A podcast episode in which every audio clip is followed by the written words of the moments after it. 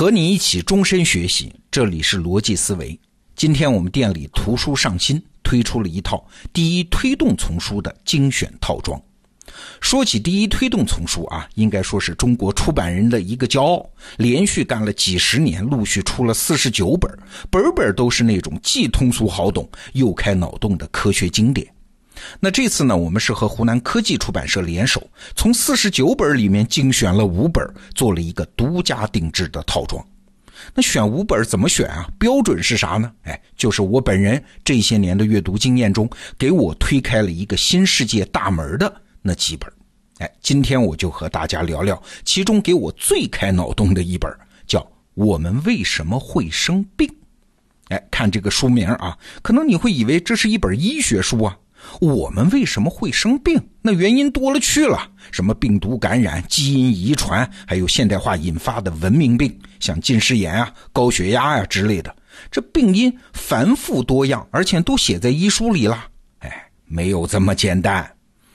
你仔细想想啊，疾病啊，其实是一个非常奇怪的现象。奇怪在哪儿啊？我们都知道，人体是自然界最强大、最精密的一台机器呀。比如说我们的肾脏啊，知道有人工肾脏吧？一台冰箱那么大的人工肾脏，只能完成我们原生肾脏的一小部分功能。再比如说心脏，质量最好的人工心脏瓣膜，也只能用上几年啊。可天然的心脏瓣膜呢，能在一生中柔和的开闭二十五亿次，你看这个质量有多好。再看大脑，能把生活中经历的那么多细节编码记忆，在几十年之后，可以在不到一秒的时间里面检索出来，这比现在最快的计算机的运算速度还要快。再比如说视觉。当我们看到一条毒蛇，从毒蛇的影像落在我们的视网膜上，到视网膜通过视神经向大脑传输信号，再访问我们的记忆中枢调出来，这到底是个什么玩意儿？哦，反映出来这是毒蛇，然后做出逃跑的动作。哎，整个这一套动作前后还不到一秒，你看这个东西多神奇啊！但是且慢，别急着赞美我们的身体是一部强悍的机器。它还有一个特点，就是几乎没有一个零件是尽善尽美的，还有一大堆低级的设计缺陷。你看哈，进化既然能够塑造出像眼球、心脏、大脑这么精巧的器官，那它为什么没能安排好措施预防像近视眼呐、心肌梗死啊、老年痴呆症呢？按照这本书里的观察，我们人类大脑的精密程度和脑血管的狭窄程度比起来。这就好有一比啊，就像是在一台豪华的奔驰车上用了一根低质的塑料管子当油路。再比如说，为啥我们的眼睛能看见，但是偏偏要留下盲点呢？我们胃里有胃酸，但是胃酸多了为什么会导致胃溃疡呢？我们的免疫系统虽然很强大，但是对抗感染的时候又经常会失败呢？而且免疫系统好像还很弱智哦，还会攻击我们自身的细胞，引发像湿热呀、关节炎呐、甲亢啊之类的疾病。再比如，既然 DNA 的双螺旋结构能够记录上万亿个细胞的设计方案，可是当我们的手指受伤了，为什么不能像海星这种低级生物那样重新长出一根来呢？等等吧，类似的疑点还有很多呀。总之，核心的问题就一条：自然选择你这么强大，你能塑造出这么牛的人体，为什么偏偏要留下这些小瑕疵，让我们人类受苦受难？这些导致人类生病的低级漏洞，为什么没有被自然选择淘汰掉呢？哎，我们为什么会生病？这本书就提出了一个很有说服力的解释。他说，人体其实是一场精心安排的妥协。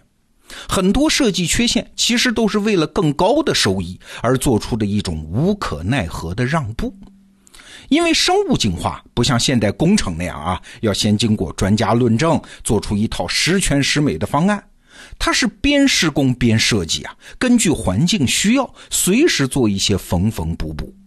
我举个例子啊，比如说人的食道和气管，这是被吐槽最多的一个设计啊。因为食道嘛是把食物送到胃里，气管呢是把空气送到肺里。按说这是两个功能啊，井水不犯河水。哎，可偏偏这两根管道在我们的咽喉处交叉，这就经常造成重大的交通隐患。每次我们吞咽的时候，都必须先把气管关闭，否则就会被呛着。据说啊，每年有好几千人吃东西被噎死。你说这个设计糟糕不糟糕？但是啊，假如换一个角度，在漫长的进化历程中看，它又非常合理。你想啊，在很早之前，陆地上还没有生命啊，那生命在哪儿呢？微小的生物生活在水里，它们根本用不着喘气儿啊。水中的溶解氧从体表渗透就行了，所以不需要气管，这就满足了呼吸的需求。后来是随着演化，身体越长越大，而且上了岸了，那自然渗透就不行了，呼吸系统才要产生。那刚开始的时候，怎么会马上进化出一整套呼吸系统呢？慢慢来可不行啊！喘气儿这事儿，一分钟也等不得，不可能一开始就单独开辟一条呼吸通道啊！所以只好就地取材，因陋就简。哪儿有管道啊？进食的管道是现成的嘛？给它加一个功能，让它喘气儿，这样最省事儿。后来随着生物演化，才渐渐分化成食道和气管。所以啊，这两个东西，它俩并不是设计在一起的，而是它们压根儿就是亲兄弟，后来分家了，住在隔壁而已啊。这个设计一旦形成之后，再改那就不太可能了。当然了，实际的演化过程要复杂的多啊，我们就不细说了。再比如说痛风，我们都知道痛风是由尿酸水平过高引起的，而且在所有的灵长类动物里，人类的尿酸是最高的。为啥？其实背后有一个更大的目的，就是长寿啊。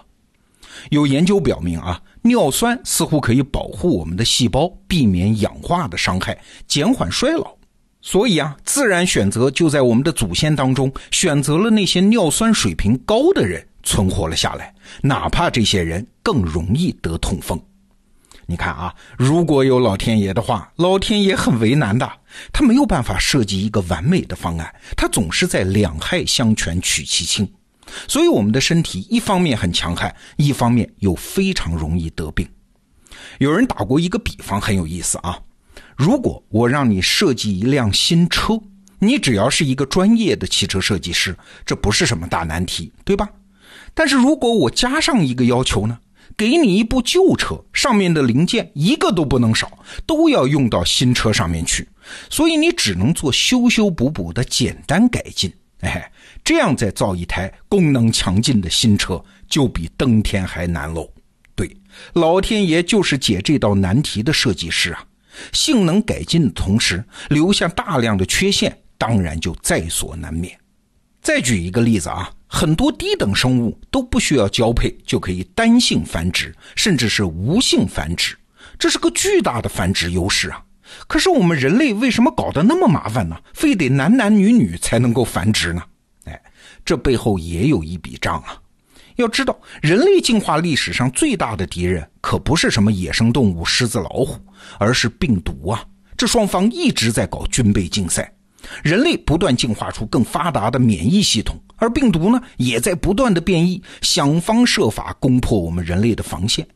这个时候，假如人类是单性或者是无性繁殖，我们的基因就会变得非常单一呀。病毒只要攻破一个人的防线，就等于找到了所有人的弱点。到时候啊，没准一场流感就把整个我们人类物种全部杀光。但是有了两性繁殖之后，人类的基因就变得多种多样啊，每个人的基因都不一样啊。病毒想一次全攻破，也就没那么容易了。所以，我们人类才能够留存至今。总之啊，每一个缺点都是为了更高的利益，这就是经济学上说的“凡有收益，必有代价”这个原理。在我们人体上的体现。总结一下啊，我们为什么会生病呢？因为我们要变得强大嘛，所以我们变得脆弱。这听起来很不合逻辑啊，但这正是自然选择运行的规律。在变强的时候，能不能看到那些正在变得脆弱的地方啊？